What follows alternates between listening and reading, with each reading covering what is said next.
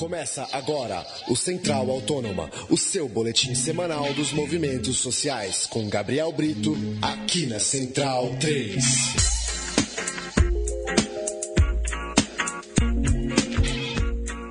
Olá, ouvintes do, da, da, Central 3 e do Central Autônoma, nosso podcast semanal com os movimentos sociais e comunitários e suas vozes. É, eu dessa vez estou sem a companhia do grande amigo Paulo Silva Júnior, mas estamos aqui diante de mais um programa, edição de número 84, na qual falaremos com Camila Marques, advogada da ONG Artigo 19 e que trata sobre questões de direitos humanos. Olá, Camila. É, obrigado Olá, por participar Gabriela. conosco. Obrigada. Agradeço bastante a oportunidade de poder falar com os ouvintes da Rádio Central 3. É, bom, então já partindo para a entrevista, né? E para o assunto principal aí do, do ponto de vista dos movimentos né, nesses últimos 10, 15 dias, como é que você enxerga a, a, propo, a proposta e também já em, em tramitação com aprovações aí no, no Congresso do projeto de lei 2016-2015, mais conhecido como, como a Lei Antiterrorismo, que visa tipificar essa modalidade de crime aqui no Brasil, algo inédito. Então, Gabriela, a gente, da Artigo 19 e também várias outras organizações da sociedade civil e movimentos sociais receberam com bastante preocupação a aprovação do projeto de lei de terrorismo, né? O texto é um texto extremamente vago, que pode criminalizar é, movimentos sociais, manifestantes, mas para além das nossas preocupações quanto texto, acho que é importante dizer que também foi um processo marcado por muitas muitos abusos e arbitrariedades, né? A questão, por exemplo, o, o, desculpa, o projeto, ele saiu do governo federal com regime de urgência. Isso significou que a sociedade não teve tempo, na verdade, hábil para debater a necessidade desse projeto, para debater as possíveis consequências da aprovação desse projeto. Para além disso, o projeto de lei não passou no Congresso pelas comissões específicas e temáticas, né, com que fizesse possível um debate mais profundo sobre sua, seus termos. Então, assim, a gente vê com bastante preocupação a aprovação desse projeto. Certo, Camila. E, bom, você acredita nas alegações das principais representações políticas favoráveis a esse projeto, algumas delas ancoradas em, em eventos como as Olimpíadas, ou mesmo em relação a em comparativo também com, a, com leis internacionais ou de alguns países especificamente que já tipificaram terrorismo ou você pensa que a sua intenção é única e exclusivamente criminalizar movimentos sociais e contestações sociais de maior porte também? Não, eu não digo que a sua intenção unicamente seja essa, mas eu acredito que o processo também foi composto por esse interesse, né? É, muitos organismos internacionais se manifestaram contrário ao projeto brasileiro, né? Dizendo que era um projeto extremamente vago, um projeto que poderia sim trazer prejuízos à democracia. É, a CIDH falou isso, a ONU falou isso, a ONU voltou a falar depois da aprovação. Então, assim, a gente tem um cenário é, no mundo todo, mas principalmente no Brasil Brasil que esses grandes eventos, tanto a Copa quanto as Olimpíadas, eles abrem brechas, enfim, abrem aí uma possibilidade no contexto para que se justifiquem a aprovação dessas medidas e leis muito restritivas, né? Então, muitas vezes o Estado brasileiro vem aprovando esse tipo de instrumento intimidatório com vistas a proteger a segurança nesses grandes eventos. Mas o que a gente vê é que em outros países em que aconteceu essa mesma, esse mesmo roteiro, o final não é um final benéfico para a sociedade, porque geralmente essas leis muito amplas, muito vagas, são usadas mesmo para criminalizar os movimentos. É, então, mesmo do ponto de vista fazendo um pouco né, o, o, o lado de lá, não, não, haveria nenhuma virtude de fato mesmo, não teria nenhum tipo de perigo ao qual o Brasil precisaria se precaver e que justificasse de alguma maneira esse tipo de legislação? É, um dos grandes pontos que a gente sempre falou durante esse processo, durante a apresentação do projeto lá no Congresso, é que o Brasil, ele já possui normas, já possui leis que poderia combater o terrorismo, né? A gente tem um monte de artigo aí no Código Penal, em leis especiais, na lei de organizações criminosas, que já poderiam é, ser, na verdade, possíveis aos terroristas, já poderiam ser enquadrados nesse tipo de legislação. Então, a gente defende que não havia necessidade de uma legislação específica, tão pouco feita às pressas, a toque de caixa, como foi a legislação aqui aprovada.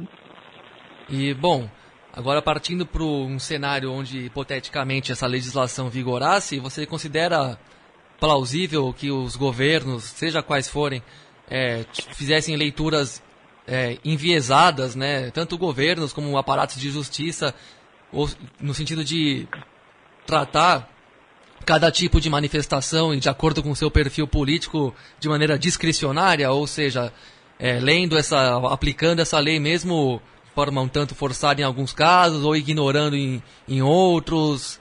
Enfim, uhum. você acha que em termos de, das diversas movimentações sociais, como a gente tem visto, é, realmente de caráter diverso nas ruas do Brasil, podem receber um tratamento de um e de outro tipo dos governos em questão? Não, com certeza, né? Acho que não é de hoje, nem dessa década, que os movimentos sociais brasileiros são criminalizados, né? Seja pelo executivo, seja pelo legislativo, seja pelo judiciário. Então, o que a gente nunca pode ter, esquecer, na verdade, é que por mais que esse texto aprovado é, traga algumas ressalvas de proteção a movimentos sociais e aos manifestantes, a gente não pode esquecer que quem vai aplicar essa lei é o judiciário. Quem está envolvido na interpretação dessa lei é o sistema de justiça, os promotores, procuradores, enfim, os próprios juízes, e que a gente tem um sistema de justiça muito conservador no que diz respeito a, a, aos temas que envolvem os movimentos sociais. A gente já viu aí em diversos casos decisões que aplicam leis totalmente inadequadas contra movimentos sociais. Né? A gente já viu o MST sendo processado pela Lei de Segurança Nacional. A gente viu aqui em São Paulo, em 2013, um casal que participou de manifestação ser processado pela Lei de Segurança Nacional, sendo acusado de serem terroristas, né? Então, esse tipo de lei, ele sempre é um instrumento, sempre não, mas ele pode ser usado sim como instrumento intimidatório e pode ser interpretado de maneira muito subjetiva e inadequada pelo judiciário. É, bom, e o fato desse projeto vir do governo federal simboliza o quê? na sua visão em relação ao Partido dos Trabalhadores e sua trajetória no poder central ali no Planalto?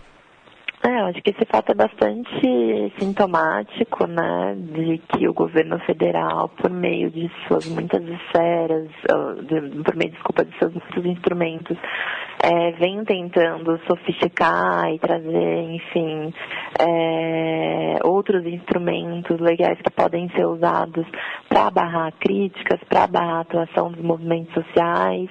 Então, eu acredito que o governo federal deveria ter tido uma preocupação triplicada no momento em que propôs esse projeto, uh, sabendo de como ele poderia ser usado no futuro, né, após a sanção, se houver alguma sanção, porque agora a nossa grande briga é pelo veto presidencial, né, a gente está pedindo para a presidência que se debruce mais um momento, já que esse, essa reflexão não foi feita no momento da proposição do projeto, mas que a presidência é, reflita né, mais uma vez sobre a necessidade desse projeto ser sancionado no Brasil.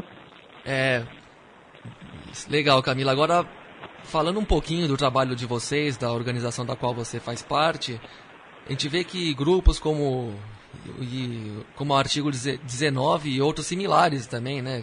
Como o DDH no Rio de Janeiro, que cuida do caso do Rafael Braga, ONGs um pouco mais famosas como a Justiça Global e a Anistia Internacional, têm aparecido com uma frequência um tanto maior do que nos debates políticos e sociais do país.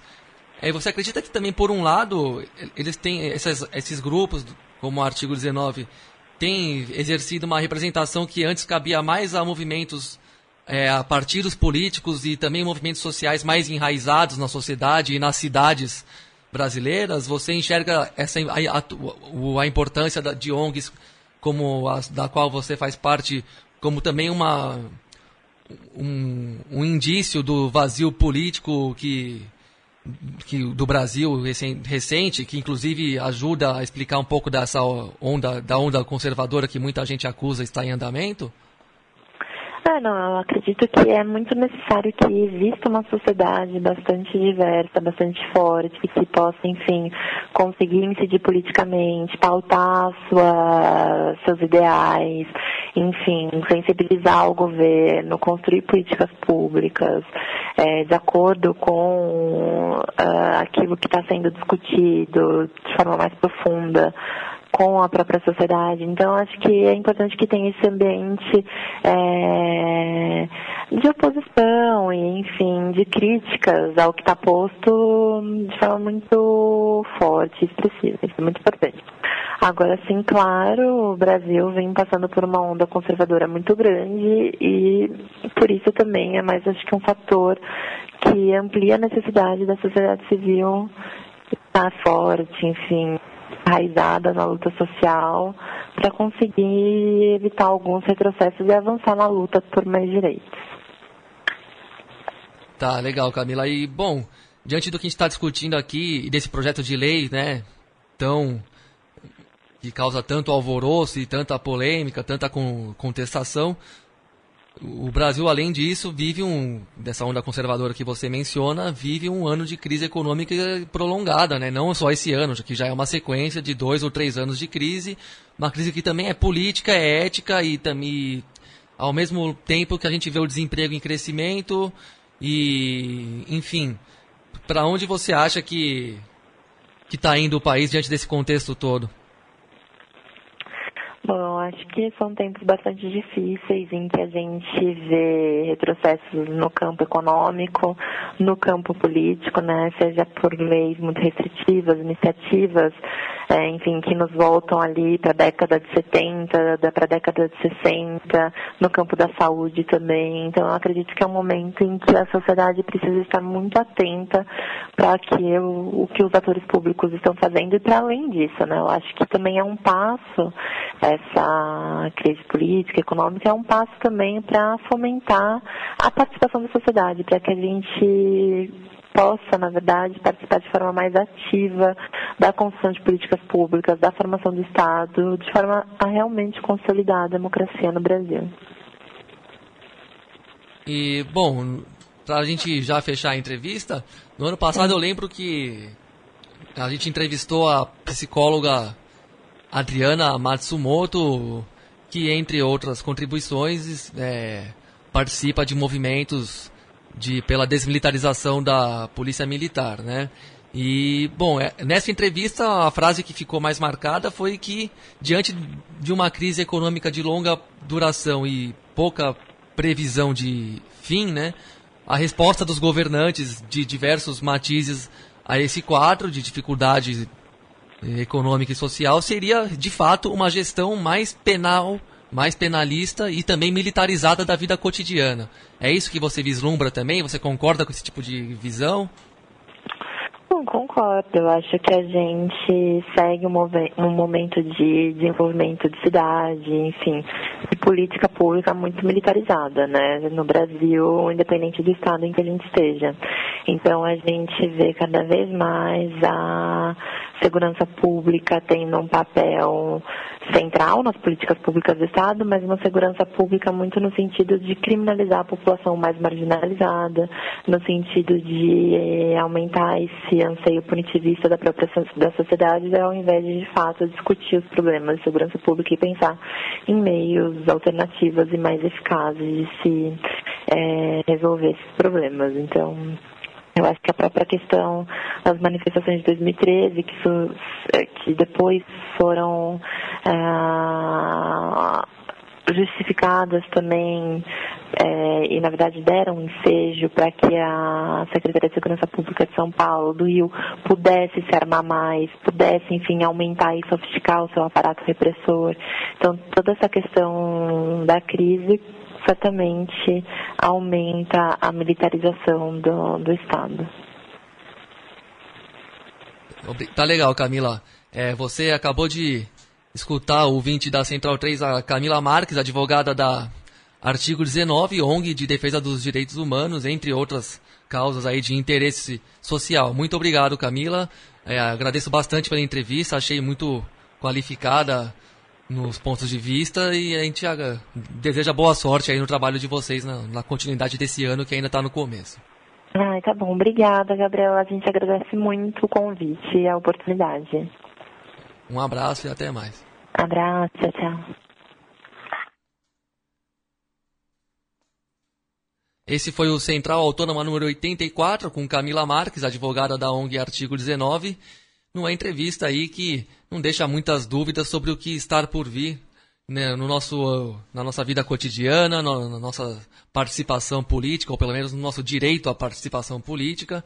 E diante do que ela falou aí no final, do tipo de gestão que se preconiza para o atual momento, eu só posso é, concordar com ela de, e também com a Adriana Matsumoto que citamos aqui. E acho que é um projeto que, a meu ver, aqui, a opinião do editor do programa, é, mostra bem para onde vai indo o Partido dos Trabalhadores nos seus estertores no poder, né? Se não no poder, que ainda acredito que tenha muito fôlego e condição, condição política de se perpetuar, de se renovar, de se, de se reeleger em um e outro momento, mas a questão não é essa. A questão é do partido que simplesmente acabou para a luta social, para a transformação social e mostra isso claramente num projeto de viés muito conservador e que, a meu ver, tem um lado perverso mesmo, porque eu entendo, eu prevejo que certamente esse projeto vai ser interpretado ao sabor do, do dia, do governante da vez e, e, certamente vai sempre poupar os grupos políticos, movimentos partidários ou apartidários que têm vínculos com o poder político mais orgânico, com os partidos políticos da ordem, inclusive da esquerda, mas uma esquerda dentro da ordem, e aqueles mais autônomos, mais descolados da política oficial, mais anticapitalistas, para ser mais direto no que eu quero chegar, esses sim vão conhecer o tacão da lei, vão conhecer caso o projeto venha a cabo, interpretações implacáveis dessa coisa vaga chamada terrorismo e que, como disse a entrevistada, não resolveu muito em termos de leis e novas ideias no mundo afora, como a gente vê na famosa Guerra ao Terror lançada em 2001, que até hoje não resolveu nada e deixou o mundo ainda mais militarizado, violento e à beira de outros conflitos, né? mas Central Autônoma continua firme e forte aí, e, e sempre atentos a, a pautas de caráter de repressão política mais militarizada também, pra, é um lado importante do dia a dia atual. E voltamos aí na semana que vem, espero que na companhia também de Paulo Júnior. Até lá e um abraço a todos os ouvintes.